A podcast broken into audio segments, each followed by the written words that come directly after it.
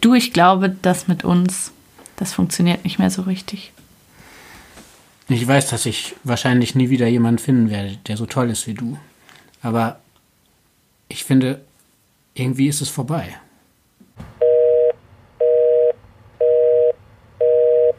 Hallo, ich bin Charlotte und ihr hört Breakup, den Podcast übers Schlussmachen. Ich bin über eine App mit Michel in München verbunden. Hallo Michel, schön, dass du da bist. Hallo Charlotte, schön da zu sein. Ja, ich freue mich sehr. Wir haben gerade schon eine halbe Stunde über Politik und alles Mögliche diskutiert und haben gedacht, jetzt fangen wir mal an aufzunehmen, oder?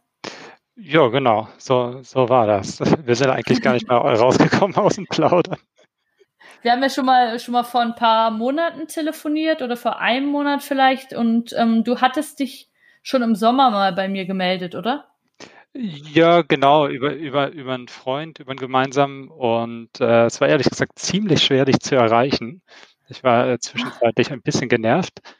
Oh aber äh, habe mich dann sehr gefreut, dass es geklappt hat und genau, habe mich auch sehr gefreut, mich mit dir zu unterhalten. Du bist eine ziemlich gute Zuhörerin, muss ich sagen. Mhm. Äh, insofern freue ich mich jetzt auch, äh, hier nochmal mit dir zu sitzen. Das tut mir leid, dass ich schwer zu erreichen war. Das ist eigentlich nicht mein Style, würde ich sagen. Aber es ist passiert. Tut mir leid. Ja, ist ja auch, äh, kann ja auch schön sein. Das heißt, du bist äh, ausgelastet und hast ein aufregendes Leben. Manchmal, ja. Du, ähm, wir haben schon ein bisschen über deine letzte Beziehung gesprochen.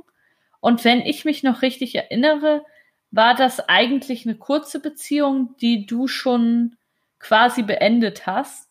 Und dann ist was passiert, das alles nochmal gedreht hat, oder? Ja, genau. Das, das ist passiert und ist jetzt äh, drei Jahre alt. So, äh, genau, aus Spaß wurde ernst. Genau, der heißt jetzt anders, aber genauso war es. Also wir hatten uns kennengelernt und es war am Anfang ganz interessant und dann aber ziemlich schnell ziemlich stressig und äh, ziemlich viel Streit eigentlich geendet und nach drei Monaten habe ich das Ganze dann beendet mhm. und war dann auch sehr froh, das Ganze los zu sein. Und dann war ich in der U-Bahn auf dem Weg zum Klettern und dann erreichte mich eine Nachricht über WhatsApp, du, äh, ist wichtig, wir müssen noch mal reden. Und dann habe ich mir gedacht, oh scheiße, ich will nicht mit der reden. Und ähm, da habe ich mir gedacht, was ist das Schlimmste, was passieren kann? Also was, was das Schlimmste, was passiert sein kann? Ich frage, bist du schwanger? Und sagt sie ja. Oh Gott. Das ist, glaube ich, so die Horrorvorstellung von jedem Mann erstmal, oder? Äh, es war auf jeden Fall nicht meine Traumvorstellung, nein. Das äh, habe ich ein bisschen äh, gebraucht, um das zu verarbeiten. Und auch äh, mein Mitbewohner, der, dem bin ich, ich glaube, am gleichen Tag begegnet und der hat mich gesehen und hat irgendwie gesagt, was ist los? und hat quasi sofort gesagt, deine Ex ist schwanger. Und genau, oh Gott, der wusste es direkt. Also quasi sofort. Da brauchte ich nicht viel rumdrucksen. Und äh, genau, das, das war schon irgendwie krass. Ja, genau. Und dann, dann habe ich gesagt, ja, okay, dann ist das, ist das so. Und ähm, das, das Krasse war, dass gar nicht klar war, ob das jetzt überhaupt mein Sohn ist oder ob das nicht der Sohn von jemand anderen ist. Okay. Dann hatte ich gesagt, also wenn es mein Sohn ist, dann, dann stehe ich dazu, dann bin ich auf jeden Fall da und kümmere mich. Und da war sie dann auch sehr froh, aber es war trotzdem eine, eine sehr, sehr schwierige Zeit. Äh, sie ist gleich mit sehr, sehr viel, äh, sehr großen Ansprüchen gekommen, hätte sozusagen am liebsten gehabt, dass äh, beide potenziellen Väter sich dann wie ein, ein sich freuender, kümmernder Partner, Vater, Vater sozusagen sich um sie kümmert. Das, okay. Das, das hat natürlich so nicht funktioniert. Und genau, dann, dann haben wir sozusagen einen, einen, Test gemacht, wer denn jetzt der Vater ist. Das ist auch so ein bisschen eine Besonderheit, weil das in Deutschland gar nicht so wirklich zulässig ist. Genau, das war auch eine große, ein großer Act. Und dann hatte ich irgendwann herausgefunden, dass ich der, dann der Vater bin. Zu, äh, das nennt sich Putativvater zu 99,9 Prozent. Okay. Genau, dann, dann hatten wir uns so ein bisschen eingependelt und dann hatte ich auch gesagt, okay, das ist irgendwie doch eine Frau, der, der kann ich vielleicht doch auf, auf Augenhöhe begegnen und kann mir das vorstellen. Und dann waren wir tatsächlich auch nochmal zusammen. Mhm. Ja, dann, dann ist mein Sohn zur Welt gekommen, dann sind wir umgezogen, zusammengezogen. Aber eigentlich war es nur schlecht und stressig. Aber ähm, jetzt warte mal, jetzt ist, geht mir das gerade ein bisschen zu schnell. Okay. Also sie, sie sagt dir, ich bin schwanger, du findest dann raus, es ist tatsächlich von dir. Also auch noch mit dieser speziellen Situation, dass erstmal noch ein anderer Mann da ist. War da nie irgendwie mal die Idee, bekommt man dieses Kind oder bekommt man es nicht? Sicher, die war, also da gibt es ja diese elf oder zwölf Wochen. Mhm. Und äh, ich habe mich dann natürlich auch damit auseinandergesetzt und sie auch, wie ist das mit, mit Abtreiben. Und dann hatte ich zu ihr gesagt, es ist nicht mein Körper und die Bindung, so wie ich das mitbekommen habe, oder die Erfahrung ist für die Frau halt viel krasser als für den Mann. Und hatte gesagt, dass letztlich ist es deine Entscheidung und ich stehe mit dir dahinter, ob du dich so rum okay. oder so rum entscheidest, weil okay. ich das nicht fair fand, in die eine oder andere Richtung Druck auf sie auszuüben, wenn das für sie eh schon eine schwierige Situation ist. Das finde ich, finde ich gut, ja. Was wäre denn zu dem Zeitpunkt deine Lieblingslösung gewesen? Wolltest du das Kind da auch schon irgendwie oder fandest es, hättest du es erleichternd gefunden, wenn sie es nicht bekommen hätte? Vielleicht das, das Unangenehmste, was ich mir manchmal denke, ist, dass ich erleichtert gewesen wäre, wenn, wenn er sozusagen einfach gegangen wäre. Ja. Ähm, klar, dieses Abtreiben und dann, dann hast du einen, sozusagen einen Schlussstrich. Das wäre sicher irgendwo erleichternd gewesen. Andererseits weiß ich nicht, wie es mir jetzt damit ginge. Äh, jetzt ja. weiß ich auf jeden Fall, dass ich ein sehr, sehr stolzer und glücklicher Papa bin. Ja. und das möchte ich auf keinen Fall missen. Ähm, ja, dann, dann lass uns wieder dahin gehen, wo ich dich gerade unterbrochen habe. Also, äh, ihr wart wieder ein Paar. Sie war schwanger, wurde immer schwangerer. Und dann kam euer Sohn zur Welt und ihr seid umgezogen, richtig? Ja, genau. Also äh, mein, mein, Sohn ist noch in ihrer Einzimmerwohnung auf die, äh, oder nicht, aber im, im, Geburtshaus, aber quasi die ersten Monate haben wir in ihrer Einzimmerwohnung gelebt. Mhm. 24 Quadratmeter zu dritt mit kleinem Kind, das war schon wow. sehr herausfordernd. Und dann hatten wir riesig Glück und ich habe eine drei Zimmerwohnung, knapp 100 Quadratmeter, äh, Neubau gefunden mit großem Garten und nur Familien im Haus und auch noch bezahlbar und das in München. Das war schon sehr, sehr unwahrscheinlich. Ich kann das gar nicht glauben, dass es das gibt. das, das konnte ich mir auch nicht vorstellen. Genau. Und noch sehr netter Vermieter. Also das war äh, quasi ein Fünfer im Lotto wirklich. Ja. Und äh, genau, dann, dann sind wir da zusammen rübergezogen ja, ge äh, genau. Und zum, aber in, in Summe war es, also das, was ich in Erinnerung habe, sozusagen, war einfach sehr, sehr viel Stress. Da kam sozusagen äh, zusammen, dass mein Sohn sehr viel geschrien hat. Man sicher sagen kann, er war ein Schreikind, ja. wo ich aber auch immer sage, da hat sich bestimmt auch ein, der Stress meiner Ex-Freundin auf ihn sozusagen projiziert und übertragen. Das kann ich natürlich im Nachgang nicht sagen damit einhergehend halt sozusagen auch die Belastung äh, für uns Eltern. Er, er, wollte sehr viel getragen werden, war schwierig zu beruhigen. Ja, weiter aber auch zu so allgemeinen Sachen. Also da war es auch nicht, nicht in Ordnung, einfach nur einfach zu essen, sondern es musste immer gut gekocht sein, immer frisch gekocht sein.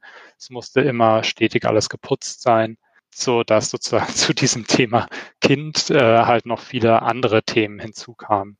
Okay, und das waren Ihre Ansprüche, die du da gerade beschreibst.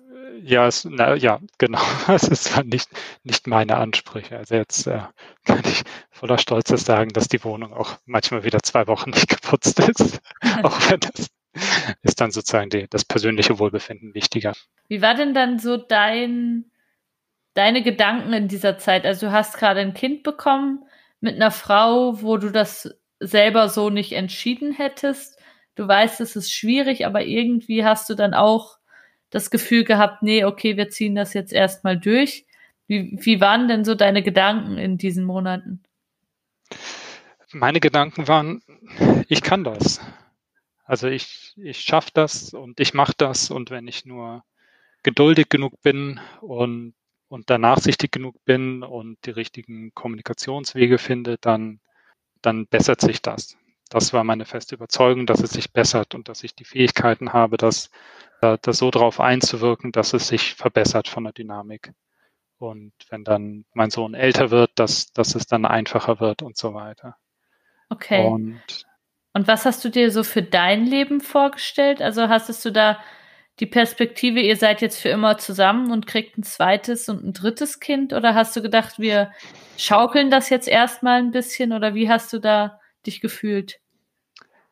Oh, das ist eine spannende Frage, weil ich sie mir so nie gestellt habe. Ich habe mir eigentlich ehrlich gesagt nicht mehr viel vorgestellt für mein Leben. Wichtig war für mich die, die Situation sozusagen zu, zu schaukeln, wie man so schön sagt. Ja. Was auch eben damit einhergegangen ist, dass ich viel, viel weniger Kontakt hatte mit Freunden. Es hat sich quasi fast auf Null runtergefahren. Und eigentlich habe ich mich von Tag zu Tag gehangelt. Also ja. ähm, genau. Und, und natürlich war das, hat sich das irgendwie nicht gut angefühlt, aber ähm, die Frage war sozusagen auch so, äh, irgendwo auch gebe ich meinen Sohn auf, was ich natürlich nicht wollte. Und die, die Frage so, wo geht's hin, hat sich eigentlich sehr lange nicht gestellt, sondern erst, wo ich, wo ich quasi wirklich gemerkt habe, da, da bessert sich nichts. Und ähm, was ich sehr lange versucht habe, ist, das Ganze in Relation zu setzen.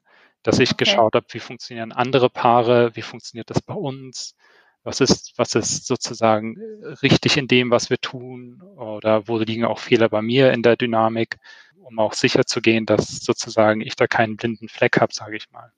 Okay, ja.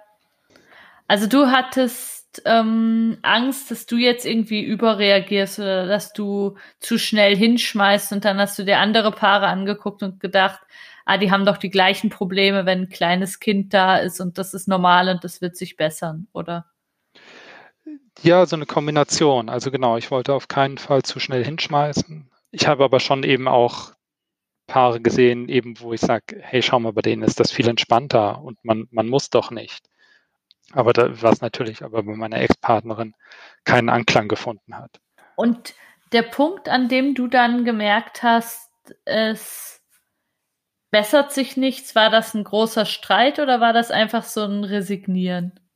Hm, Nee, das war so eine Kombination. Also sehr, sehr am Anfang gab es eine Situation, also da war mein Sohn ein paar Monate alt, wo die Mutter im Bett lag. Ich weiß gar nicht, ob das noch während dem Wochenbett sogar war.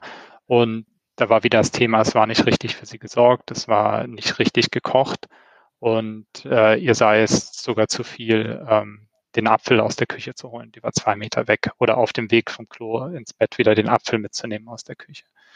Und da hatten wir einen Streit und ich, ich sage es jetzt mal in der Opferrolle, sie hat mich so fertig gemacht, dass ich zum Schluss weinend, also schreiend auf dem Boden lag und ich habe laut geschrien einfach. Okay. Das klingt relativ schrecklich. Ja. Oh Entschuldigung. Oh Mann, Michel.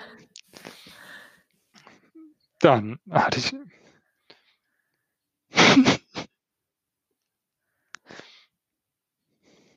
oh, krass.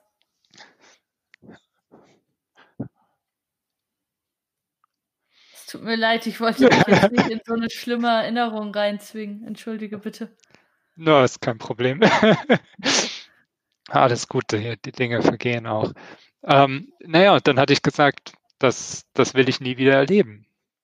Und dann hatte ich mich aber wieder irgendwann in, in dieser Situation gefunden.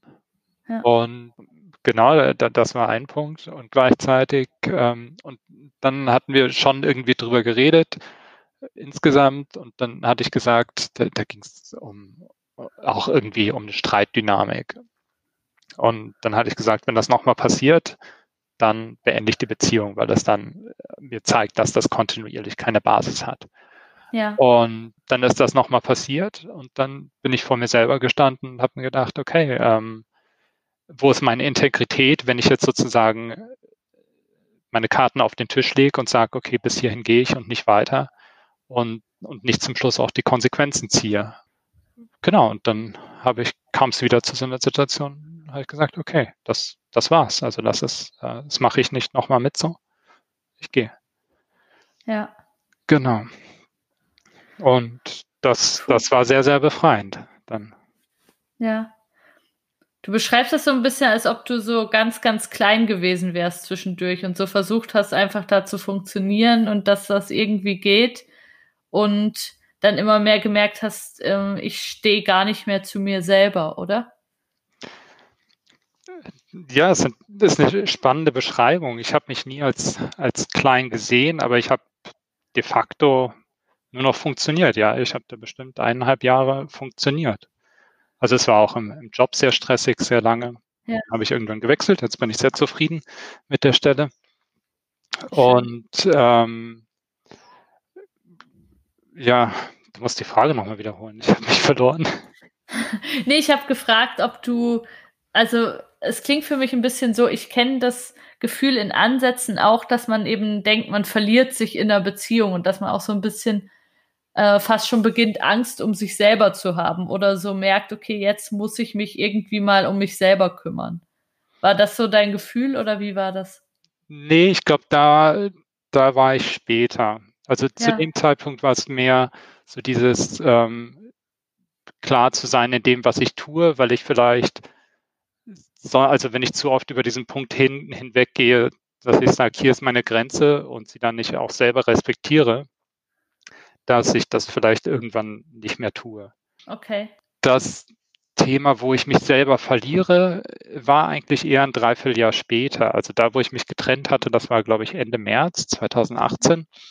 Und letztlich ging es aber von, von der Dynamik sehr ähnlich weiter. Also ich, ich habe trotzdem entweder gearbeitet oder habe mich fünf Tage die Woche vielleicht waren es auch mal vier, aber gefühlt waren es im Schnitt fünf Tage die Woche um meine Familie gekümmert. Also sprich, ich bin auch vor der Arbeit da vorbeigekommen und habe äh, beim Frühstück machen ge geholfen. Ich bin nach der Arbeit vorbeigekommen oder habe eingekauft, äh, habe mich um den Kleinen gekümmert, äh, um, um zu schauen, dass die Situation da zu Hause stabil bleibt, weil ähm, ich auch regelmäßig gemerkt habe, dass die Mutter überfordert ist oder die die, die Situation nicht alleine handeln kann, dass das Stresslevel für, für sie zu groß ist.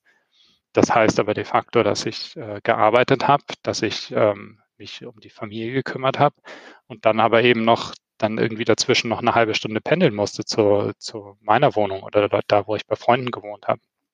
Äh, was dazu kam, was eigentlich das Belastendste für mich war, dass ich während der Arbeit oder auch dann, wenn ich zu Hause war oder so, immer wieder Textnachrichten bekommen habe oder Anrufe, dass es zu anstrengend ist, dass es zu viel ist, dass ich mich meiner Verantwortung entziehe und ähnliches, wo ich dadurch nie wirklich zum Abschalten gekommen bin und ein unglaubliches Stresslevel aufgebaut habe, weil ich das auch, auch zugelassen habe. Ähm, ich habe mich sehr lange nicht oder ich hatte immer irgendwie so ein, so ein schlechtes Stressgefühl, wenn ich aufs Handy geschaut habe. Und im Winter 2018 habe ich dann sozusagen gemerkt, dass, dass ich psychisch einfach die Grätsche mache, dass ich, dass ich am Ende bin. Ähm, ganz faszinierendes Stresssymptom, von dem mir letztens auch ein Freund erzählt hat, das war mir nicht so bewusst. Ähm, ich habe ein extrem schlechtes Erinnerungsvermögen gehabt. Ich konnte mir Dinge ganz schlecht merken. Ich war immer so ein bisschen diffus vom, vom Kopf. Dann hatte ich hatte ich auch den sozialpsychiatrischen Dienst auf, aufgesucht, um da auch nochmal mich abzuklären und habe dann irgendwann gesagt, es gibt nur noch die, die Tage, die vereinbart sind mit meinem Sohn und da, da bin ich dann da oder unterstütze dich. Und davon abgesehen bin ich, bin ich nicht da. Äh, was dann quasi sofort eskaliert ist, da war sie dann krank gewesen oder auch nicht und hätte gerne wieder meine Unterstützung gehabt. Und dann habe ich ihr gesagt, nein, das, das musst du jetzt alleine hinkriegen. Du hast eine Familie im Hintergrund, du hast Nachbarn. Ich bin nicht da für dich. Und ja. genau, für mich war das eine Riesenbefreiung, aber sozusagen, ähm, dann habe ich sofort die Nachricht, die nächste Nachricht von ihrem äh, Stiefvater bekommen, dass sozusagen Vater sein kein, kein Hobby ist, so ungefähr, und dass ich mich doch bitte gefälligst zu kümmern habe um, um meine Familie. Puh. Ja, das klingt, das klingt ganz schön hart. Das klingt vor allen Dingen eben so, als ob ihr beide da immer weniger schonend miteinander umgegangen seid, oder? Kannst du was meinst du mit schonend? Also das so, wenn man ja, wenn man eh schon gereizt ist und alles irgendwie schwierig ist, dass man dann so alle Höflichkeitsformen und alles, dass man ein bisschen nett fragt und könntest du bitte, wenn es dir nichts ausmacht und so, dass irgendwie dieses alles irgendwann völlig weg war und man nur noch fertig und frustriert miteinander umgegangen ist? Ähm, puh. Nee, aber also natürlich die Eigenwahrnehmung ist so ein bisschen immer die andere als die Fremdwahrnehmung. Vom Typus bin ich eher sozusagen der, der sich dann ähm, der sich dann so zurückzieht. Also die, die klassische Schildkröte sozusagen.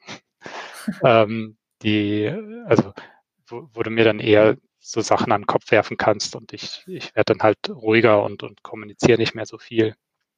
Ja. Und äh, sie hat dann sozusagen eher die Beile ausgepackt und versucht, äh, auf meinen Schildkrötenpanzer äh, einzuhauen. Ja. Ähm, genau, insofern für mich wenn ich, ich würde sagen, die Kommunikation war eher, dass sie sehr fordernd war äh, und, und sozusagen versucht hat, mit Vorwürfen zu arbeiten oder auch sozusagen so äh, zu angeln, sozusagen mir geht so schlecht oder äh, ganz beliebt war auch sozusagen deinem Sohn geht so schlecht und du sorgst nicht um deinen Sohn oder dein Sohn braucht dich. Und ähm, letztlich die Strategie, die ich, die ich jetzt immer noch fahre, ist sozusagen, dass ich im Zweifelsfall nicht antworte und nicht reagiere. Okay. Und, äh, genau. Wenn, wenn solche Nachrichten kamen, also deinem Sohn geht's nicht gut, dann hast du irgendwann gewusst, das stimmt nicht, sondern du wirst manipuliert, oder wie war das? Nee. Ich, ich glaube, dass sie da fest von überzeugt ist. Ich, ich, ich habe gemerkt, dass die Sicht auf die Welt oder gerade die Sicht auf meinen Sohn, den meine Ex-Freundin hat, sehr, sehr unterschiedlich zu, ist zu dem, was, wie, wie ich meinen Sohn wahrnehme oder wie ich auch eine normale Realität wahrnehme. Ein, ein schönes Beispiel, was vielleicht aus der jetzigen Zeit ganz gut passt, ist, dass eben mein Sohn ist jetzt dreieinhalb, ist auch durchaus meiner Trotzphase, schreit rum, sagt irgendwelche Schimpfwörter oder, oder haut auch mal die Mama oder haut auch mich. Und oder nach einem längeren Tag im Kindergarten ist er dann wohl auch irgendwie nochmal besonders anstrengend. Und äh, für sie ist das hochdramatisch und äh, versucht ihn dann irgendwie halt da zu, zurechtzuweisen oder, oder interpretiert er irgendwas rein. Und eine andere Freundin von mir, die quasi erzählt die gleiche Situation und sagt, boah, es ist mega anstrengend und manchmal könnte ich sie irgendwie, würde ich sie am liebsten nur wegsperren oder äh, sie, sie an die Wand klatschen sozusagen. Ja. Aber gleichzeitig freut sie sich, dass sie, dass ihre Tochter halt klar ausdrückt, was sie will und, äh, und dass sie da eine Entwicklung durchmacht und sagt, okay, und dafür, dafür ist das halt wichtig und auch okay. Und welchen Blick hat deine Ex-Freundin darauf? Naja, das, äh, also äh, dass mein Sohn halt sozusagen äh, Regulationsstörungen hat, dass er vielleicht äh, psychisch krank ist, äh, aber auf jeden Fall, dass er äh, ein, ein Kind ist mit besonderen Bedürfnissen. Okay, ja. Und das würdest du so nicht unterschreiben? Äh, ne, kann, kann ich nicht unterschreiben. Ich habe ja. einfach einen, einen, sehr tollen, äh, wachen, cleveren Sohn und natürlich, der, der schreit auch bei mir und der ähm, sagt auch bei mir Schimpfwörter, aber ähm, ich, ich entdecke halt immer, wenn ich sozusagen ihm auf Augenhöhe begegne oder einfach entspannt mit den Themen bleibe und eben auch darauf schaue, was sind meine Bedürfnisse in der Situation, dann äh, kommen wir sehr gut durch die Situation und, und können gut miteinander. Wie oft ist dein Sohn bei dir? Jeden Mittwochnachmittag und jedes zweite Wochenende. Das ist so die, die Standardregelung, die äh, Jugendämter in, oder viele Jugendämter in Deutschland, ich möchte nicht alle über einen Kamm scheren, äh, sozusagen empfehlen und die dann äh, oft von den Richtern übernommen wird. Und reicht dir das? Ähm, nee, auf keinen Fall.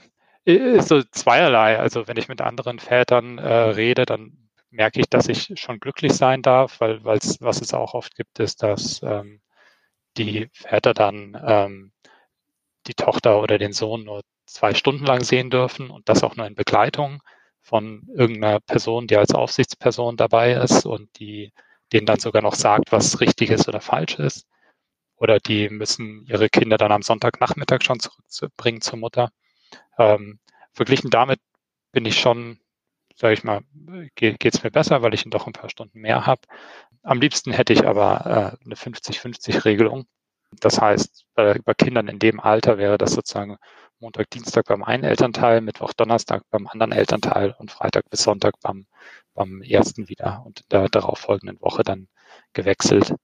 Es klingt nach, nach ziemlich viel Wechsel, aber so, was ich in der Forschung gelesen habe, äh, sind Kinder in dem Alter viel mehr elternorientiert als sozusagen wohnortsorientiert, ähm, dass ich das durchaus vertretbar finde, meinem Sohn so viel Wechsel zuzumuten. Ehrlich gesagt, wenn man sozusagen zählt, die, die Situation mit jedem Mittwoch und jedes zweite Wochenende, dann sind das genauso viele Wechsel wie bei der, meiner Wunschvariante. Und mit dieser, mit dieser Idee konntest du bisher niemanden überzeugen im Jugendamt oder in Familiengerichten? Nee, leider nicht. Also ähm, ich hatte ein, ein, ein großes Gerichtsverfahren sozusagen letzten Sommer, also vor eineinhalb Jahren jetzt. Und da wurde sozusagen erst der, der Umgang geregelt und darauf äh, folgend dann natürlich auch Unterhalt, sowohl Kindesunterhalt als auch Mutterunterhalt.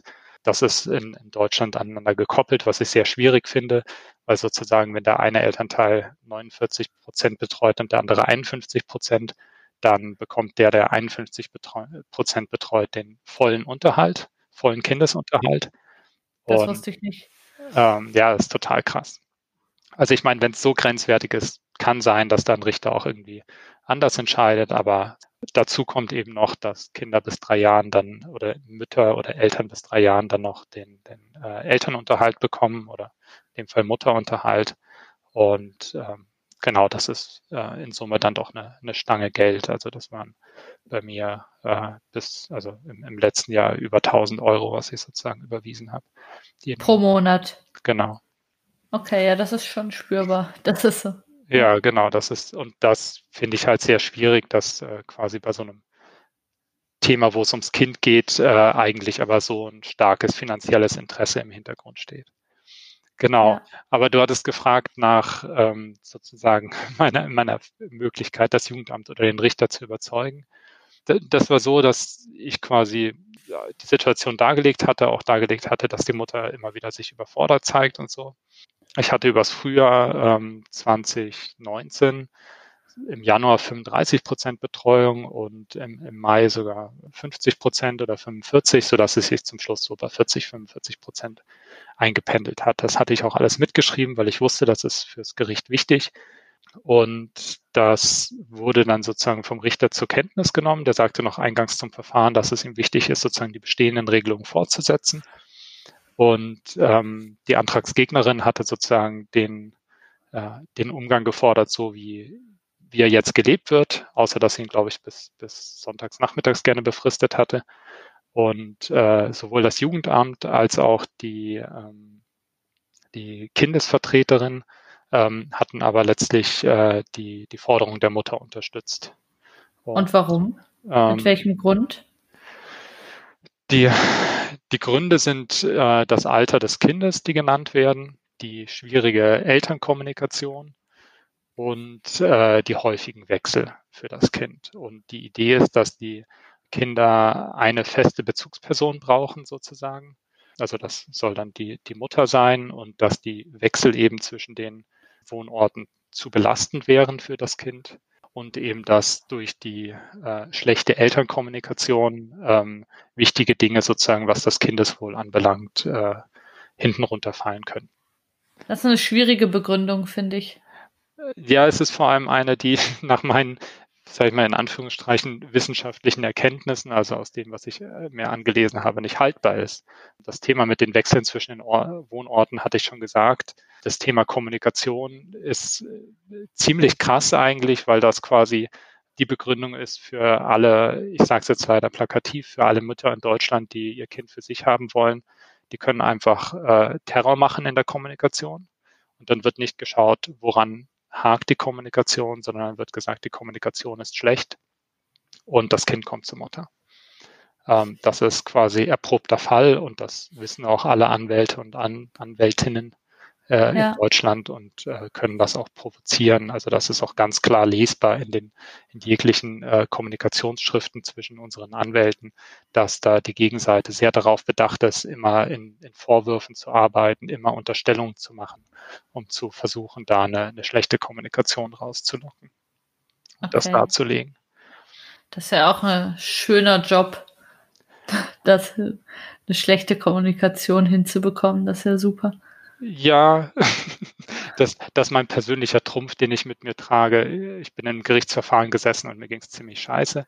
Ähm, aber ähm, ich habe mir gedacht, wenigstens kann ich allen in die Augen schauen. Also sowohl der, der Anwältin als auch der Sachbearbeiterin vom Jugendamt.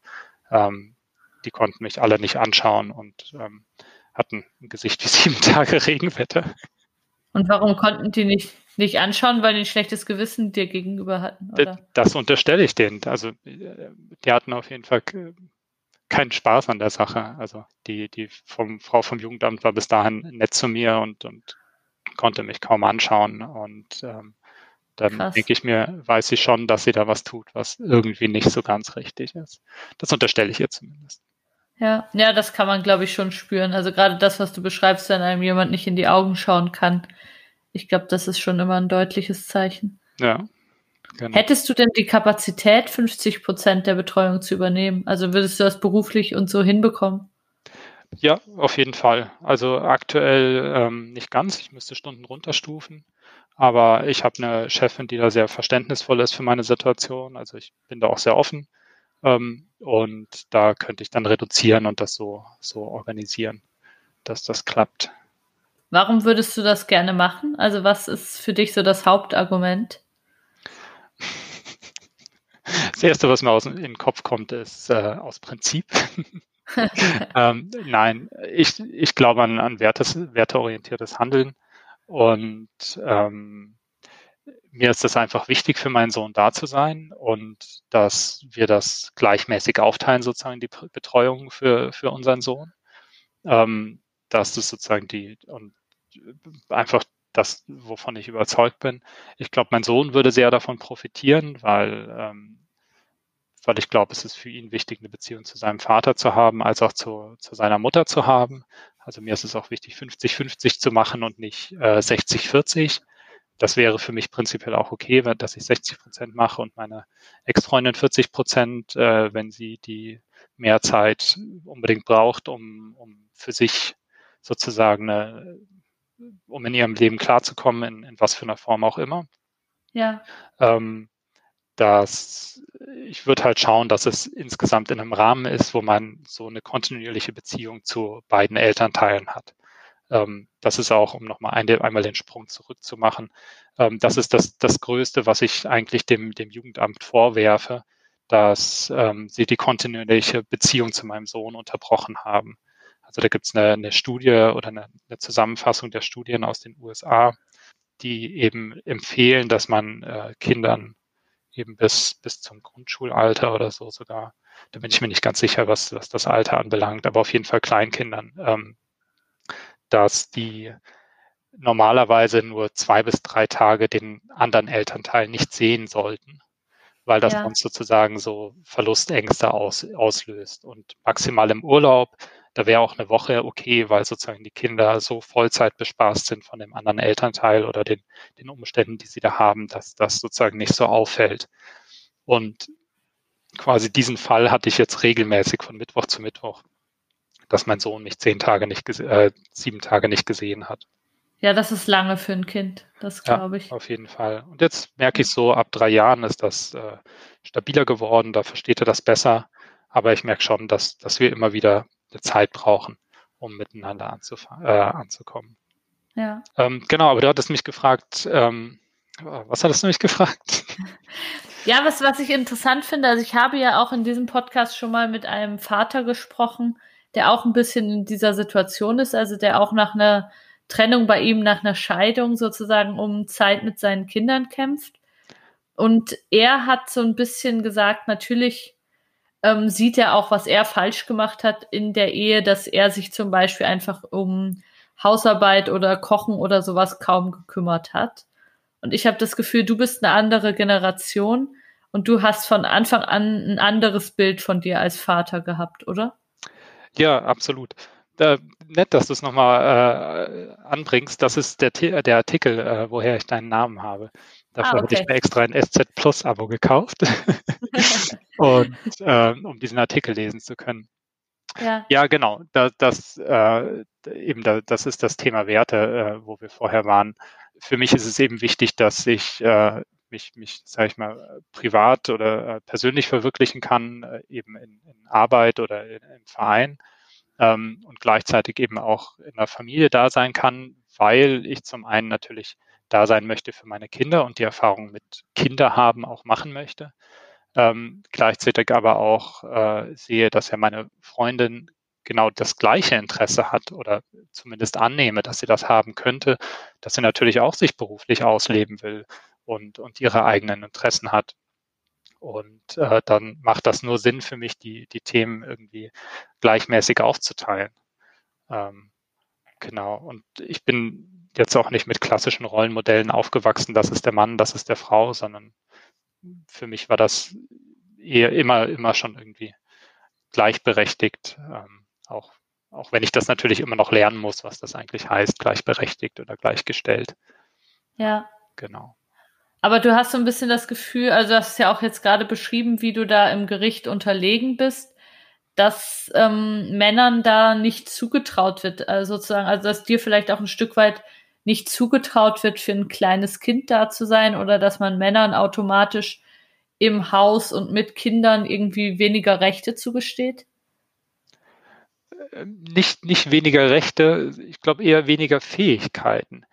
Ja. Ich beobachte schon, dass, ähm, dass das auch vielleicht gar nicht so aktiv, aber so un unterbewusst, zumindest bei uns Deutschen so im Kopf ist, eine Frau ist zum Schluss die Mutter und managt das zu Hause und im Zweifelsfall macht der Mann Karriere und, ähm, und, und die können das viel besser oder so. Ich, ich weiß nicht, das ist so diese starke Annahme. Ich habe äh, mit, mit Kollegen mich drüber unterhalten und äh, der eine sagte, ja, ich bin dann irgendwie voll cool, ich habe total viel rausgehauen, ich bin einen Monat in Elternzeit. Und, und dann sage ich, ja, und, und warum macht ihr das so? Ja, meine Freundin wollte das so. Und, und dann, ich, ich werde jetzt übrigens nochmal Papa Ende Februar. Ähm, ah, dann hatte ich eben. Dankeschön. Cool. Ähm, dann äh, jetzt planen wir eben sieben Monate macht sie und sieben Monate mache ich. Ähm, ja. Und dann erzählte ich das auch wieder ähm, einem ne, ne Typen, äh, also einem, einem, einem Kollegen, und dann sagte er, boah, total krass. Und dann sage ich, aber warum ist denn das überhaupt krass? Und sagt er, ja, stimmt, das ist eigentlich die Frage. Also warum, warum ist das eigentlich krass? Warum ist das besonders, dass, dass Männer sieben Monate Elternzeit machen? Ja. Also warum, da, da gab es auch wieder in der Süddeutschen Artikel, da hat ein, Chef von irgendwas äh, ist, ist kürzer getreten oder zurückgetreten, um, um sich um seine Familie zu kümmern. Es ist so krass, ich weiß sogar von wem, weil das so unge ungewöhnlich ist. Ich glaube, das war dieser Zalando-Typ, oder? Ah, ich habe ihn leider nicht gesehen. Ich bin ein guter Überschriftenleser. Okay, okay ja. Und das ist das, was, was mich so tierisch aufregt, dass das, also dass das überhaupt so besonders ist. Ja aber es ist halt ganz, ganz, ganz tief in unseren Genen drin. Also zumindest äh, in, in, den deutschen Genen, sage ich mal. Ich glaube, das ist überall auf der Welt so. Also ich glaube, das ist, ist schon, also ich bin ja hier in der Schweiz und hier würde ich sagen, da ist das sogar noch stärker. Hier gibt es ja nicht mal Elternzeit. Hm. So dieses, dass man sagt, die Mutter gehört zum Kind und der Mann eben auch, wie du es gerade gesagt hast, mit den Fähigkeiten, dass man sich fragt eben, was, ob der das überhaupt kann zu Hause und so das gibt, es gibt ja auch wirklich viele Paarbeziehungen, gerade wenn man Kinder hat, die so sind, dass die Frau alles plant und macht und überlegt und der Mann, der unterstützt dann so ein bisschen und hilft. Aber eigentlich sie schmeißt den Haushalt mhm. und sie weiß irgendwie, wann die Kinder neue Kleider brauchen und dass nächste Woche der und der Geburtstag hat und da muss das Kind was mitbringen und so. Und dass man sagt, das ist, das machen die Frauen und die Männer, die führen dann vielleicht auf was aus, was ihnen aufgetragen wird oder so. Was ja auch von der Arbeitsteilung total smart und, und clever ist. Und ich sag mal, wenn ich die ganze Zeit zu Hause bin, dann sehe ich natürlich auch, was ist denn als nächstes zu tun. Ich ziehe meinem Kind äh, jeden Tag die Socken an und merke, die Socken werden kleiner. Ich beschäftige mich ja die ganze Zeit damit und dann ist auch ganz klar, dass ähm, dass ich dann irgendwie auch sage, sozusagen, was fehlt oder was nicht fehlt. Und da fände ich es auch, also in der Situation habe ich mich auch befunden, sozusagen, dass mir vorgeworfen wurde, ich, ich kümmere mich da nicht oder ich schaue nicht genug voraus, aber weil es auch nie, weil es keine Themen waren, wo ich so richtig rangekommen bin und reingekommen bin. Und weil ja. ich auch festgestellt habe, da waren so viel besondere Interessen da, dass ich mir gedacht habe, es macht keinen Sinn, mich damit auseinanderzusetzen, wenn es dann eh tausend Befindlichkeiten gibt. Und wo ich mir, wo ich schon finde, wenn, wenn wir jetzt alles 50-50 teilen und diese, sag ich mal, natürlich, also diese, diese bisherige Rollenaufteilung wegfällt, dann ist ja auch viel mehr Abstimmungsbedarf da oder zumindest muss man das neu lernen. So, äh, wenn jetzt beide sozusagen sich um die Wäsche des, also Kontakt haben zur, zur Wäsche des Kindes, wer kümmert sich denn jetzt auf einmal um die Kleidung oder wer kümmert sich um die Geburtstage, wenn einmal der eine mit der Freundin redet und einmal der andere und der eine kriegt es mit, dass der Geburtstag hat, der andere nicht oder die andere. Äh, das ist auf einmal sehr viel, vermutlich mehr Abstimmungs- und Koordinationsaufwand notwendig.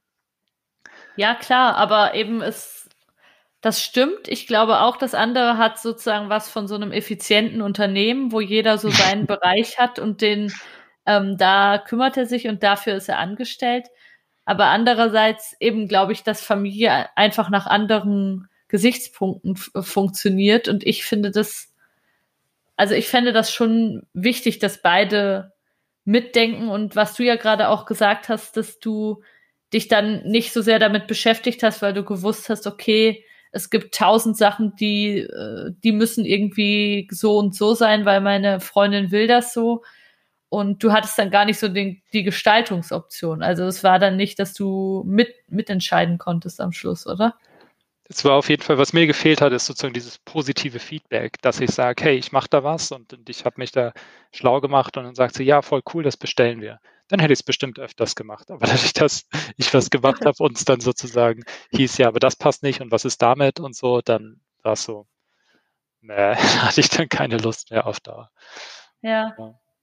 Ist auf jeden Fall ein, ein, eine herausfordernde äh, Zukunftswelt, äh, auf die wir uns da begeben. Aber ich glaube, vielleicht, vielleicht ist das auch bloß eine Theorie und vielleicht findet man dann sehr schnell die Regeln sozusagen. Der eine macht die Klamotten und dafür geht der andere immer raus mit den Kindern oder so. Das ist wahrscheinlich. Also ich glaube halt, dass was wichtig ist, ist, dass ähm, beide alles können. Also dass nicht irgendwie so Land unter ist, wenn ähm, die Frau mal eine Woche in den Ferien ist und sie irgendwie alles ganz genau vorschreiben muss und planen muss, damit das irgendwie funktioniert sondern dass halt jeder sich in allen Sachen gut auskennt und weiß, okay, wenn sie jetzt die Wäsche nicht geschafft hat, dann mache ich die halt. So, also das, das finde ich irgendwie wichtig. Und auch sozusagen annehmen können, wenn mal was schief geht. Ich glaube, das ist ja, ja, so ein grundlegendes Thema in den Beziehungen, oder? Dass, ähm, dass es hilfreich ist, nicht das Perfekte vom anderen zu erwarten, sondern äh, das, das Imperfekte vom anderen anzunehmen. Ja. Und ähm, also ich habe auch schon mal Pullis klein, also ich, ich würde sagen, ich kann grundlegend Wäsche waschen, aber ich habe auch schon mal einen Pulli klein gewaschen und äh, ich auch. War, war, sogar ein teurer Pulli und meine Freundin äh, hat es mir nicht übel genommen. Jetzt haben wir einen sehr schönen Kinderpulli für meinen Sohn tatsächlich. ja, das ist uns auch schon passiert. Das ist auch einfach normal. Aber ich war, ich war selber schuld.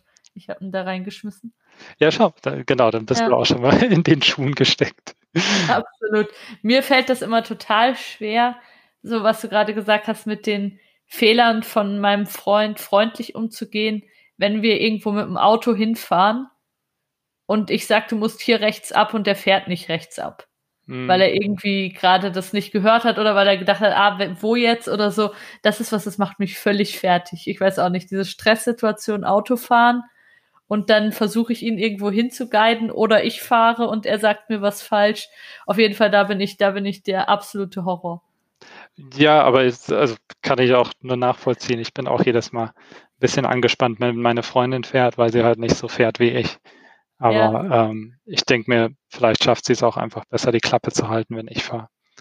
ja, Autofahren ist echt ein großes Thema. Ey. Das ist ein sehr schönes Beispiel, auf jeden Fall. Ja. wird die Beziehung aufs Autofahren runtergebrochen.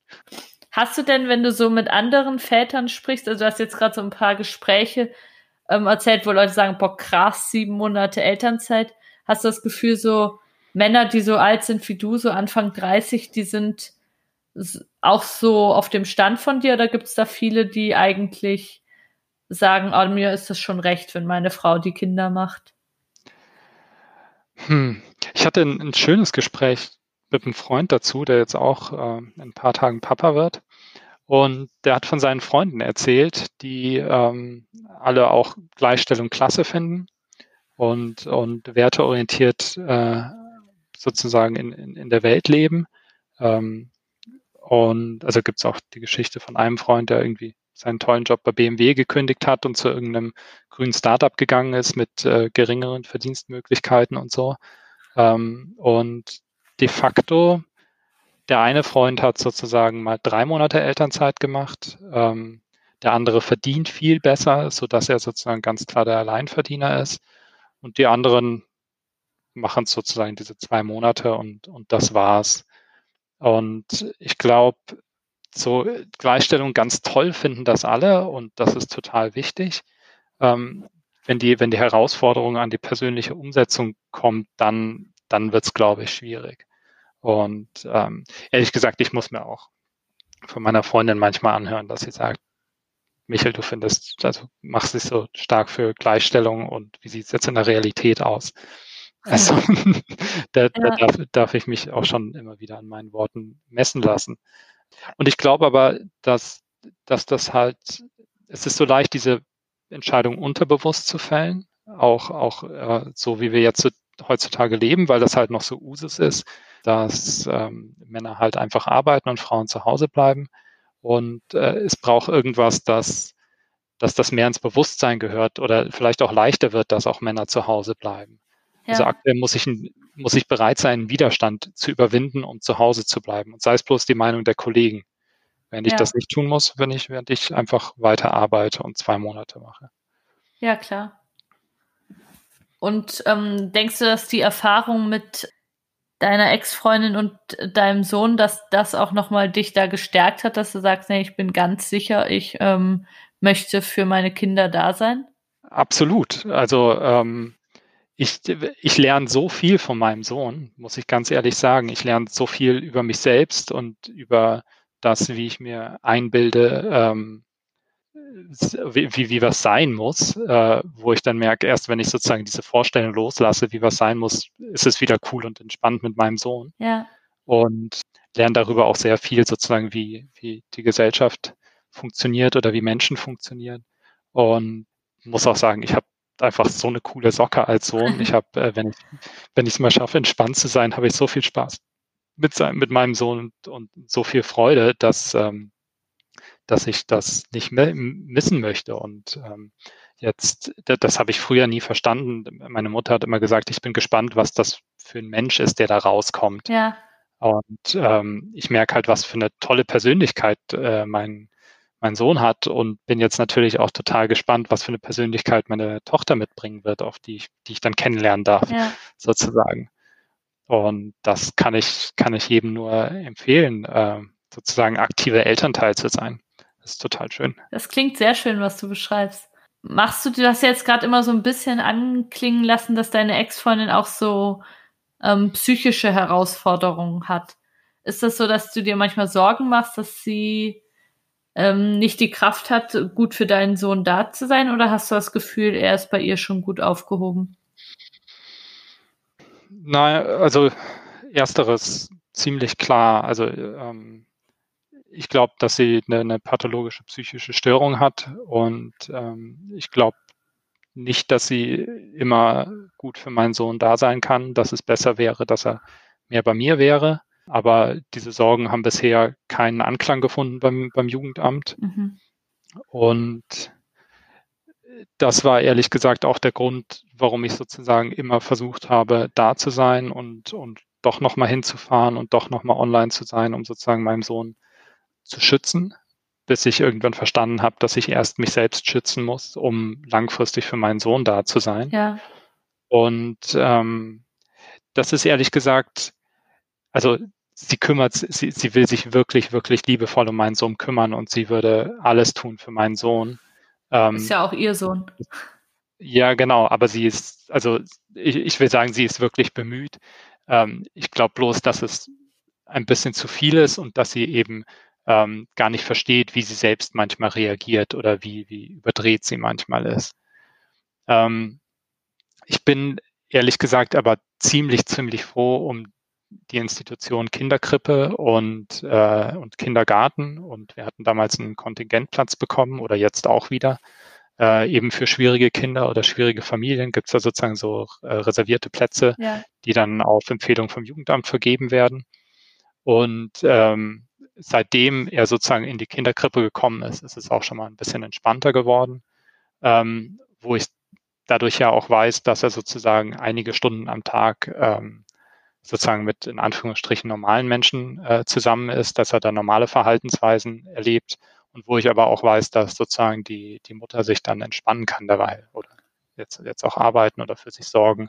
Aber wo sozusagen dieses äh, teilweise belastete Verhältnis zwischen meinem Sohn und, und seiner Mutter ähm, eben unterbrochen wird und da Entspannung reinkommen kann. Magst du sie eigentlich noch ein bisschen oder findest du sie nur schrecklich? Weder noch. Also so absurd das ist, äh, wahrscheinlich äh, mag ich sie, weil ich Menschen mag.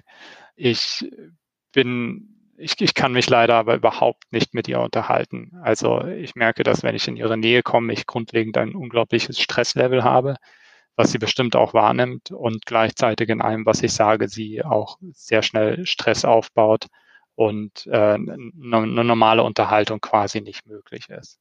Das kann schon sein, dass sozusagen ich meinem Sohn bei der Rückfahrt keine, keinen Schal angezogen hatte und sie fand, dass es draußen zu kalt war und äh, sie dann darüber diskutieren will, warum er dann keinen Schal anhat.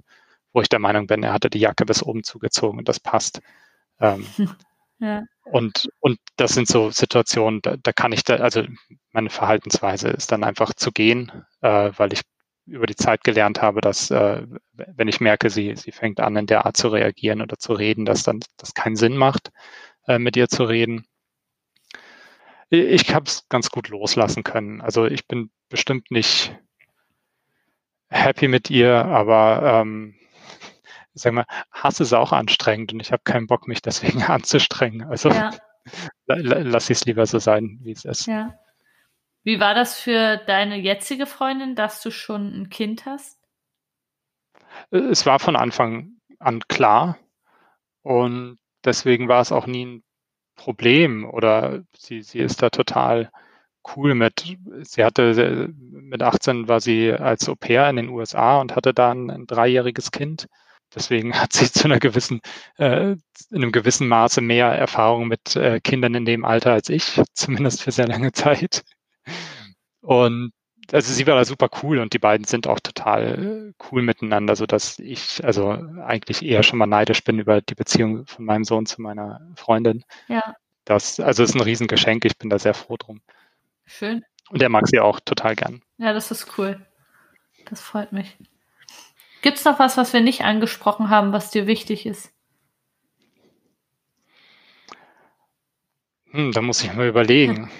Ja, das, das, das größte Thema, und das hatte ich dir auch schon privat gesagt, ist äh, für mich das Thema Gleichstellung und dass Gleichstellung nicht nur heißt, äh, sozusagen Frauen in die Jobs, sondern dass es auch heißt, sozusagen Verantwortung äh, in der Familie zu übernehmen für Männer und dass das aber nicht nur sozusagen eine Pflicht ist, dass es nichts Mühevolles, sondern das ist ein, ein, ein Schatz, wo man total bereichert werden kann. Das ist Arbeit, das ist sehr viel Arbeit und, und vor allem eben aber auch persönliche Arbeit, während man, ich zumindest in meinem Job kann, kann viel mehr sozusagen so rumdatteln, wie ich will, während ich quasi als, als, sag ich mal, aktiver Familienvater ja äh, so in der, in der Grätsche bin zwischen Dasein für meinen Sohn und irgendwie Haushalt machen und Dinge organisieren, was ich äh, kontinuierlich als, als anstrengender empfinde. Hm. Ähm, genau. Interessante Sachen, die du da ansprichst. Das finde ich mega spannend. Also ich habe gerade auch zum ersten Mal den Gedanken gehabt, ob eben Männer sich vielleicht auch ein Stück da weit da rausziehen, weil sie sagen, boah, das ist mir emotional und äh, von den persönlichen Herausforderungen und so ist mir das einfach zu viel. Könnte sein. Ja. Also das ist, war auch meine Überlegung, ob Frauen deswegen vielleicht zumindest Mütter äh, in, in, einem gewissen Stadium äh, eine gewisse äh, anders reif sind, weil sie vielleicht da persönlich mehr gewachsen sind als ähm, quasi zwangsweise gewachsen wurden, als, als manche Männer im Job das machen. Ähm, ja, sicher, klar. Also es ist ähm, genau ein gutes gute Portion äh, Küchenpsychologie. auf jeden Fall. Ja, aber ich finde, es braucht auf jeden Fall mehr Vorbilder. Also es braucht mehr Männer, die eben sagen, ich will das und mir macht das Spaß und die auch so wie du davon erzählen können, warum das so ist. Also ich glaube eben, es ist ja völlig logisch, ich brauche auch weibliche Vorbilder und so brauchen Männer auch männliche Vorbilder, die ihnen zeigen, ah, so macht er das und der findet das deshalb und deshalb gut.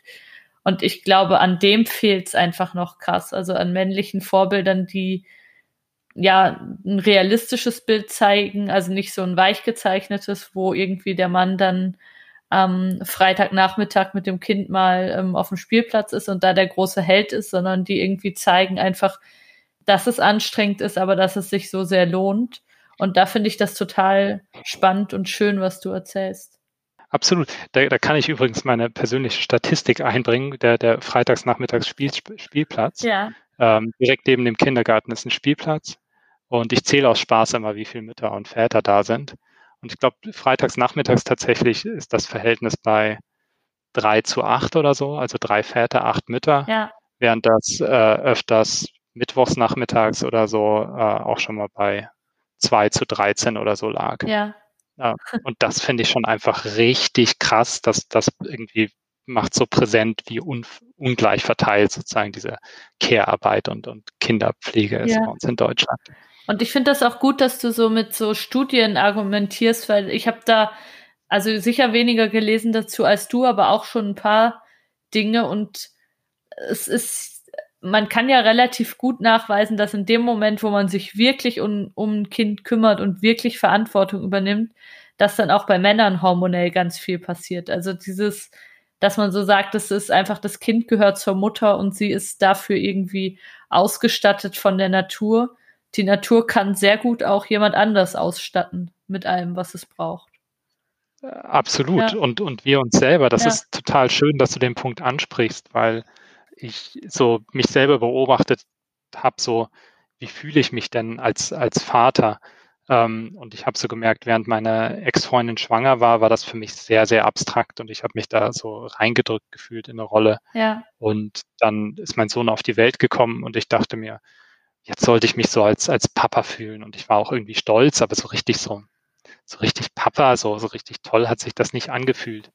Und äh, so vom Gefühl her, so wirklich Papa mit Verantwortung bin ich erst geworden, als ich quasi Verantwortung für mich selbst übernommen habe und, und gesagt habe, hier sind meine Grenzen und dadurch auch sozusagen eigenverantwortlich für meinen Sohn dann da sein konnte.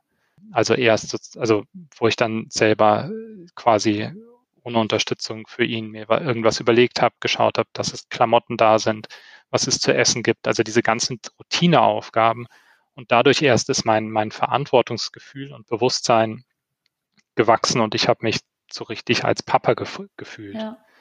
Und das ist ein total schönes Gefühl. Und ähm, so, aber das unterstreicht dieses, dass quasi das, das eigentlich erst das, das Ergebnis ist, ähm, von, von dem, was man tut, und zwar sich kümmern. Ja. Er sagt mir auch, äh, Liebe kommt von Lieben. Also für, auch in der Paarbeziehung durch das aktive sich füreinander interessieren und kümmern entsteht das, das Gefühl der Liebe. Ja. Nicht aus irgendeinem romantischen Verzückungsgefühl. Das ist auch nett, das, das mögen wir alle. Aber ja, sicher. genau. Aber was ich auch spannend finde, das habe ich, äh, ich habe kürzlich so ein Mini-Coaching gemacht mit ähm, drei Frauen, das war sehr cool. Und die, die das geleitet hat, die hat uns allen so mitgegeben, man muss anderen Menschen auch die Chance geben zu investieren. Also quasi, ich muss mhm. eben, wenn ich mit jemand zusammenarbeite oder meinem Freund oder wem auch immer, dem, es bringt nichts, wenn ich alles für die mache, sondern ich muss denen auch Raum geben zu investieren und was selber zu machen und auch äh, sozusagen sich für die Beziehung einzusetzen. Und ähm, dann ist die denen auch mehr wert und dann wird die auch wird die auch ganz automatisch gleichberechtigter, wenn beide investieren. Das finde ich, finde ich auch wichtig. Das versuche ich seither mehr zu machen. cool. Was, was machst du da? Da kann ich, glaube ich, lernen von dir. Dass ich jetzt nicht mehr so ein schlechtes Gewissen habe, wenn ich sage, kannst du das bitte machen? Oder wenn ich mhm. das da, oder was so ein bisschen offen lasse und denke, ähm, wäre ja cool, wenn er oder sie das macht und aber das nicht so ausformulieren, aber so ein bisschen einfach sagen, okay, ich gebe jetzt mal die Chance zu investieren. Und dann lässt man natürlich auch Raum. Also gerade bei der Arbeit erlebe ich das, dann machen das andere Leute, machen das dann natürlich auch anders, als ich das gemacht hätte. Aber ja. ich kann das dann total wertschätzen und total sehen, dass ich denke, krass, guck mal, der hat da irgendwie sich einen Nachmittag hingesetzt und das alles gemacht, mega toll. Und ähm, ich weiß nicht, also ich merke einfach, dass dann auch anderen Leuten irgendwie das mehr wert ist, als wenn ich einfach den alles hinterher trage. Ja, mega. Äh, was ich mich sofort gefragt habe, ist, wie gehst du damit um, wenn das Ergebnis nicht so ist, wie du dir das vorgestellt hast?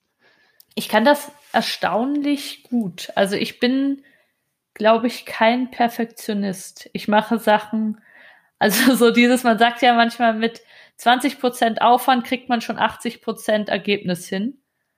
Ja, genau. Und ich bin nicht jemand, der sich in den letzten Details kaputt macht. Also ich kann ich kann auch sagen, okay, das andere hätte mir besser gefallen, aber jetzt ist es so, das ist auch okay. Das kann ich man kann ich meistens schon, wenn es mir nicht völlig gegen den Strich geht.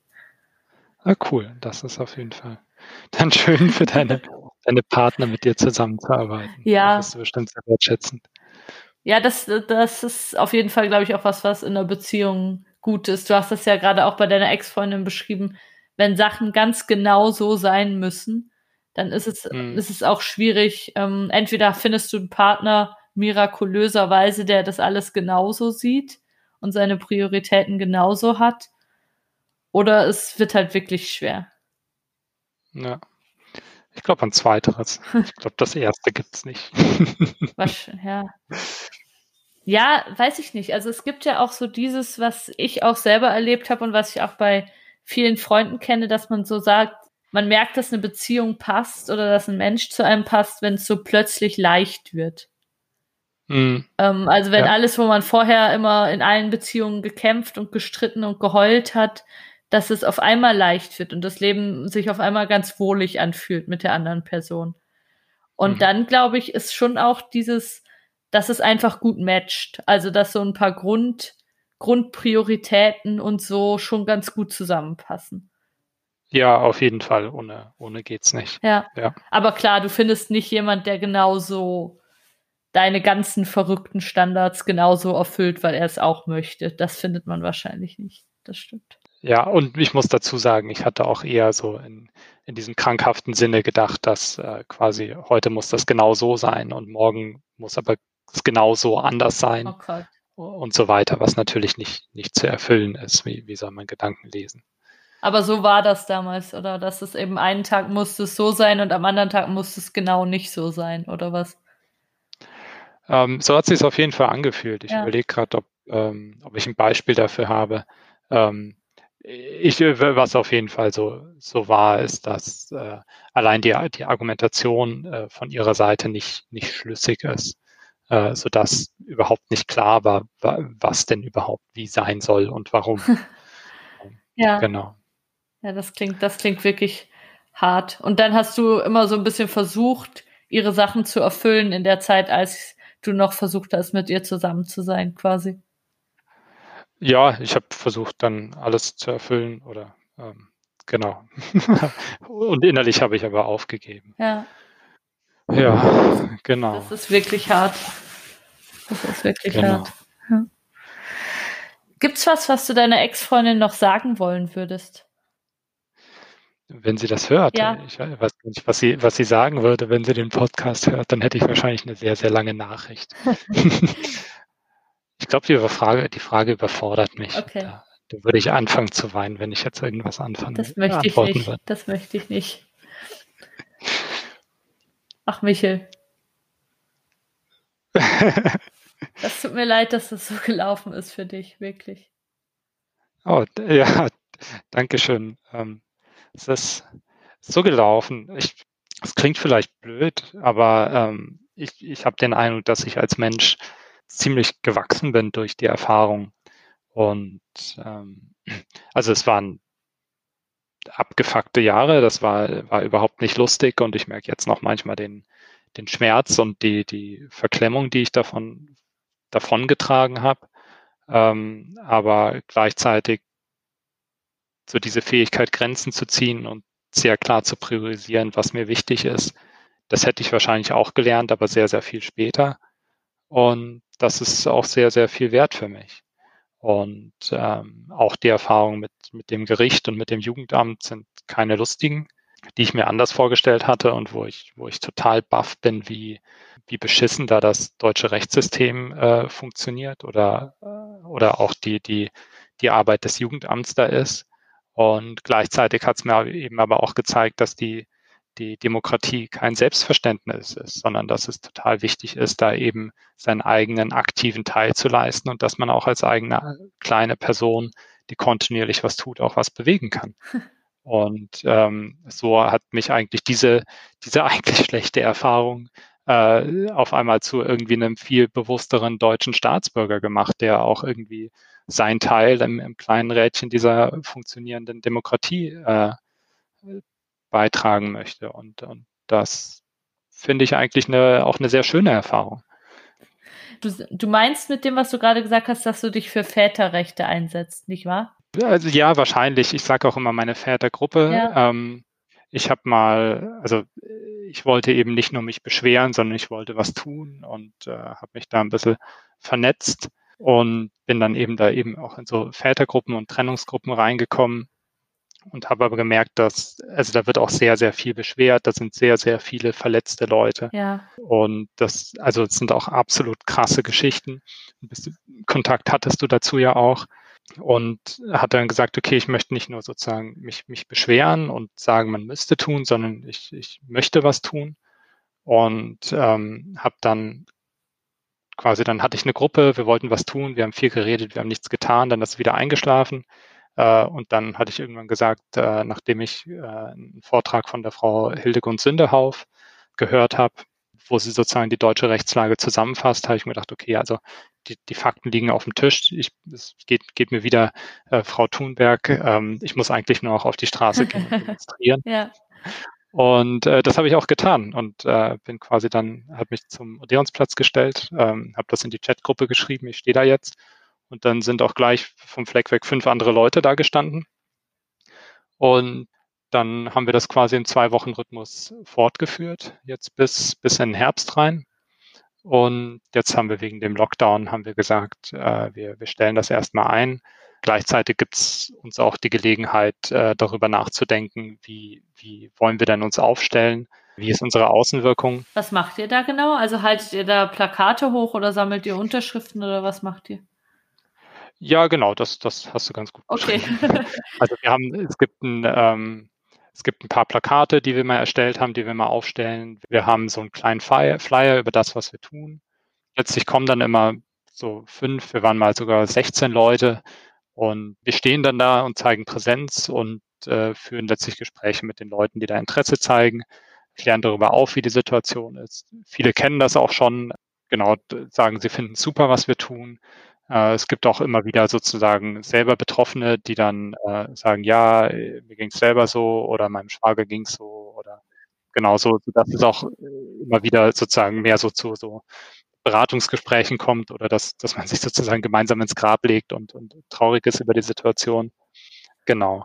Ein großes Thema, dadurch, dass wir sozusagen aus der Väterszene kommen, ist eigentlich die, die Verletztheit, wo wir viel sagen, Eltern beide, beide Kinder, Kinder beiden, Kinder beiden Eltern, warum auch immer, wo sozusagen dieses sehr einseitige Betrachtung ähm, stark in Fokus gerückt wird. Und äh, ich möchte das aber langfristig eben äh, auf dieses Thema Gleichstellung äh, fokussieren, dass wir sagen, es, es ist bloß sozusagen ein Symptom un unseres Gesellschaftsbildes und ich möchte darauf hinwirken, dass sich die Gesamtgesellschaft ändert. Und da müssen wir noch ein bisschen miteinander diskutieren, äh, wie wir die äh, die, die Außendarstellung sozusagen dieser Gruppe äh, neu gestalten wollen. Sind die dann da alle mit dir einer Meinung? Ähm, nein, nicht direkt. Also das Ding ist, ähm, es hängt auch viel davon ab, wie viel Zeit die Leute überhaupt haben. Wir machen das ja alles sozusagen nebenberuflich, äh, ehrenamtlich. Und was ich schon feststelle, ist, dass sozusagen der, der Begriff Gleichstellung äh, in der Väterszene sozusagen oder in der Väterrechtsszene sehr negativ belastet, äh, ja, behaftet ist. Ja. Äh, der wird dann direkt mit Feministinnen gleichgesetzt. Äh, da fühlen sich die Leute verletzt durch diesen Begriff und äh, wollen sich da auch gar nicht hinterstellen. Und sozusagen dann, dann ist schon die Überlegung allein, wenn man den, den Begriff Gleichstellung für diese Infoveranstaltung oder Demo hernimmt, verbaut man sich sozusagen damit ähm, Kontakte zu anderen Gruppen in der, in der Väter-Szene, wo man doch eigentlich was gemeinsam bewegen könnte. Wie stehst du zum Begriff Feminismus? So wie ich das jetzt gelernt habe über meine äh, Auseinandersetzung mit dem Thema, ähm, geht es Feministen letztlich um, um Gleichstellung. Und deswegen stehe ich da voll dahinter. Aber ich trage das auch mit, dass Feminismus halt sozusagen, da, da hat jeder sein, sein eigenes Bild davon, was Feminismus ist. Und äh, dann ist es schwierig zu sagen, ja, aber das ist doch eigentlich so definiert und deshalb, sondern es gibt halt auch, es gibt die Frauen, die sich irgendwie, sag ich mal, scheiße verhalten oder auch diskriminierend verhalten und sagen, ich bin Feministin. Und, und das ist halt so das Begriff mit dem, das Problem mit dem Begriff Feminismus, denke ich. Okay, also es ist sozusagen, dass du es im Kopf gut findest und aber dein Gefühl irgendwie nicht ganz so positiv ist dazu. Ähm, die guten Feministinnen finde ich gut und die, die, die nicht so gut sind, die finde ich nicht so gut, um das einfach auszudrücken. Und, und was stört dich an den nicht so guten Feministinnen? Was mich stört grundlegend ist, wenn ähm, Menschen anfangen, sozusagen nicht respektvoll gegenüber anderen ähm, Menschen aufzutreten. Und ähm, wenn Leute sagen, wenn dann, oder wenn Leute sagen, ähm, also da, das ist was, wo ich persönlich sozusagen auch schon erlebt habe, sozusagen, weil ihr, ihr Männer sozusagen ja eh die guten Jobs habt und äh, es den Gender Pay Gap gibt, deswegen ist es auch okay, wenn du jetzt sozusagen äh, im Monat 1000 Euro oder 500 Euro äh, an mich abdrückst äh, als, als Mann das sind so Probleme, Sachen, wo ich Probleme mit habe. Ich bin leider nicht tief genug im Thema drin, um jetzt konkrete Beispiele direkt aus der feministischen ja. Richtung zu nennen, die mich stören. Was ich, was ich auch immer so ein bisschen schwierig finde, was aber glaube ich gar nicht feministisch ist, sondern eher so dieses pseudofeministische, wenn man so tut, als ob Frauen ja eigentlich eh die viel, viel besseren Menschen sind. Also so dieses, alle Kriege der Welt werden von Männern geführt und weil Frauen leiten alles viel besser und sind in allem viel besser. Und ich denke, das finde ich, finde ich auch ein bisschen problematisch. Also ich verstehe, was dahinter steht und das ist mir vielleicht auch sympathisch, dass man so die weiblichen Qualitäten ähm, auch ähm, hervorheben will, aber eben da macht man dann schon wieder so einen Unterschied auf und sagt irgendwie, es gibt weibliche Qualitäten und eigentlich wären die ja viel besser und ja, ich fände es viel angenehmer, wenn man wenn man mehr den einzelnen Menschen sehen würde und wenn man Menschen auch zugestehen würde, dass sie unterschiedlich sind und auch natürlich Frauen zugestehen würde, dass sie eben nicht immer super, super vorbereitet und in allem toll sein müssen, sondern dass, ja, dass es, dass es natürlich auch mittelmäßige Frauen gibt und Frauen, die nicht alles toll machen und so. Und manchmal habe ich so das Gefühl, es gibt dann so ein eben so was, auf was man sich geeinigt hat, so ein Hurraschreien und alle Frauen und so, wo ich dann auch verstehe, dass das nicht gut ankommt. Und das macht mir auch nicht so viel Spaß. Ja, aber da hast du mir voll von der Seele gesprochen. Also, das, das ja. also es geht eben darum, den einzelnen Menschen zu sehen. Also ich bin absolut dabei zu sagen, einige mehr weibliche Qualitäten würden uns als Weltgesellschaft absolut gut tun. Und ja. da gibt es ja auch wieder Studien zu, zumindest was, was Unternehmen anbelangt. Aber es ist ja auch, äh, würde ja auch einen riesen Druck ausüben, oder? Wenn, wenn sozusagen jetzt jede Frau so absolut toll sein müsste, so wie du es auch gesagt hast. Nee, das ist ja auch Quatsch. Also es ist ja eben, das ist ja immer so, dass dann Frauen so noch als das andere angeschaut werden und wenn dann ein Mädchen schlecht in Mathe ist, dann hast du gleich das Gefühl, ah, Mädchen sind schlecht in Mathe. Ähm, dabei ist das einfach eine Person. Ja. Und ich hoffe sehr, dass vielleicht so wenn ich mal Kinder haben sollte, du hast ja schon Kinder, ähm, dass so die Generation, die unserer Kinder sozusagen, dass das da ein bisschen freier ist und dass da so ein bisschen mehr man einfach sieht, was habe ich hier für ein Kind und ist das vielleicht ein ganz schüchterner, sanfter, ähm, weinerlicher Junge, dann darf der auch so sein und dann wird der von uns nicht abgehärtet oder was weiß ich. Und dass ich aber genauso auch ähm, Mädchen so sein lasse, wie die sind, einfach. Das fände ich, fände ich schön. Ja, finde ich auch. Und ich bin da auch fest von überzeugt. Also, das ist, ich, ich entdecke schon viele Sachen, die mich stören heutzutage. Aber ich glaube, wenn wir zurückschauen, 20 Jahre, 30 Jahre, da, da waren das nochmal äh, klare Rollenbilder, in die alle gezwängt werden. Und ein, ein, schönes Beispiel, ich war letztens mit meinem Sohn beim Zahnarzt und danach gibt es so ein Belohnungsgoldstück, das kann man dann in so einen Automaten reinwerfen und dann kriegt man irgendwie ein ein Auto oder ein Armreif oder irgendwas. Und äh, da steht dann halt an einem Automat stand dran Mädchen und am anderen Jungen. Ja. Äh, mein Sohn hat coolerweise das aus dem Mädchenautomaten gezogen, fand ich ziemlich gut. Ja. Ähm, und ich freue mich drüber, weil ich, weil es mir auffällt. Und ja. weil, weil ich mich irgendwie drüber aufrege. Und ich finde, ja, vor, vor 20 Jahren wäre das selbstverständlich gewesen. Ja, also wir sind noch mit so viel Shit aufgewachsen, den man jetzt, den man jetzt schon als solchen erkennt, aber der halt einfach noch in unseren Köpfen ist. Ja. Das ist auf jeden Fall so. Total. Und da, da haben wir jetzt die Chance, unser, unser Schärflein zu beizutragen. Und allein, denke ich, indem wir unsere Kinder anders erziehen, indem wir sie anders anziehen, genau, glaube ich, tun wir schon einen, guten Teil und indem wir ihnen die, die Stärke mitgeben und sie, sie, sie so zu akzeptieren, wie sie sind. Und ich glaube, der Rest kommt eh von selber. Hoffentlich. Ja, andererseits eben ist es auch wichtig, dass wir uns gesellschaftlich einsetzen und dieses, ähm, das kommt von selber, das, das ist halt auch die Frage. Also ich glaube, ich bin so in der Generation von Mädchen, denen man gesagt hat, ah, du kannst alles schaffen, ähm, du kannst alles werden und dann gehst du so in die Welt und merkst, ah, so ganz stimmt das nicht. Und dann haben eben meine Eltern haben das auch schon versucht, uns das so vorzuleben und anzuerziehen, aber gleichzeitig, wenn man dann auf eine Welt trifft, wo das noch einfach nicht stimmt, das ist dann auch, kann sehr unangenehm sein, diese Erkenntnis. Ja, gegen, gegen welche äh, Wände bist du schon gelaufen? Mm. Also ich habe das jetzt gar nicht so sehr aus meinem Erleben, sondern eher so aus so einer Generationsbeschreibung, aber ich habe selber natürlich, also ich bin nicht total krass gegen Wände gelaufen, aber ich habe einfach viele so Klischee-Erwartungen an mich gespürt, denen okay. ich dann auch ein Stück weit entsprochen habe. So, also das, ja. das einfach, dass ich mich viel mehr verbiegen musste und viel mehr irgendwie nett sein musste und mich auf eine bestimmte Art und Weise anziehen und über Witze von Leuten lachen, die ich nicht lustig fand und wo ich einfach ähm, gemerkt habe, das ist jetzt die, das so läuft's jetzt, das ist jetzt die Art, wie ich irgendwie vorankomme, aber wo ich glaube, dass ähm, ein gleichaltriger Mann das, glaube ich, weniger hätte machen müssen. Sowas, denke ich. Hm. Da bin ich wahrscheinlich der, der, der Falsche, um das zu beantworten. Also ähm, ja. ich finde das cool und krass, das zu hören.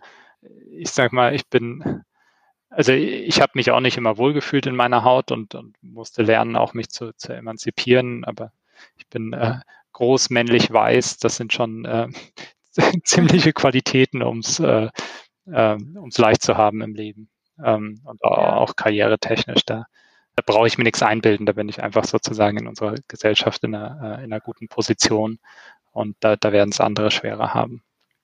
Ich finde, das ist schon so ein großer Schritt, das einfach mal einzugestehen. Also nicht immer nur zu sagen, was, ähm, das sind ja nur die Besten und wir wollen ja die Besten und ich bin oben, also bin ich super, sondern irgendwie zu sagen, ja, natürlich habe ich gute Voraussetzungen gehabt und natürlich habe ich da Privilegien. Ich finde, das ist schon, das macht irgendwie den ganzen Dialog schon so viel ehrlicher, wenn das jemand einfach sagen kann, ja, ist, ist mir bewusst, dass es so ist. Ja. Das finde ich schon cool. Ja. Da, da gibt es dieses Video, äh, kennst du das, wo, so, wo sozusagen was vorgelesen wird und jeder, auf den das zutrifft, der muss einen Schritt vorgehen oder einen Schritt zurückgehen? Ja. Und dann ja, machen sie ein Wettrennen. Ja. Das Coolste am Video, ja. finde ich, ist, dass quasi die Sieger, die stehen ja noch drei Meter vor der Ziellinie oder so, die freuen sich immer noch. Das finde ich so cool.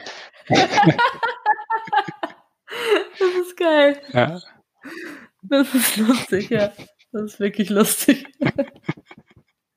Dann fallen sich in die Arme, Champagner, Dusche, hurra.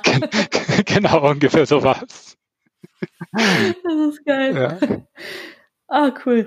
So, wir haben jetzt eine sehr lange Folge aufgenommen. Ich finde, es hat sich sehr gelohnt, Michel. Ich sage noch ganz kurz allen, die hier zuhören, wenn euch dieser Podcast gefällt, könnt ihr den unterstützen. Zum Beispiel auf patreon.com slash Charlotte Teile oder auf PayPal. Ihr findet die Links beide in den Show Notes. Und auf Patreon habe ich jetzt schon seit ein paar Wochen so eine Serie angefangen, wo Menschen, die im Podcast waren, nach ein paar Monaten, Wochen, manchmal auch nach einem Jahr nochmal erzählen, wie es ihnen seither ergangen ist, wie es für sie weiterging, wie es auch für sie war, hier im Podcast zu sein. Und da sind ganz interessante Sachen dabei. Ähm, da könnt ihr ein Abo abschließen, wenn ihr das auch hören wollt. Das sind also Sachen, die kommen nicht nochmal hier im Podcast, sondern das ist sozusagen Extended Versions, wenn euch interessiert, wie es mit jemand weitergegangen ist. Und ich sag jetzt ähm, Tschüss zu Michel. Danke für deine Zeit. Du hast mir vorhin gesagt, du hast noch viel Arbeit. Also ich freue mich sehr, dass du hier so lange mit mir diskutiert hast. Ja, danke dir auch, Charlotte. Hat mir Spaß gemacht. Danke für die Fragen, für die äh, Zeit, mich sozusagen nochmal öffnen zu können. Und ähm, hat mir auch viel Spaß gemacht. War eine tolle Erfahrung. Cool. Mach's gut, Michel. Ciao, ciao. Ciao.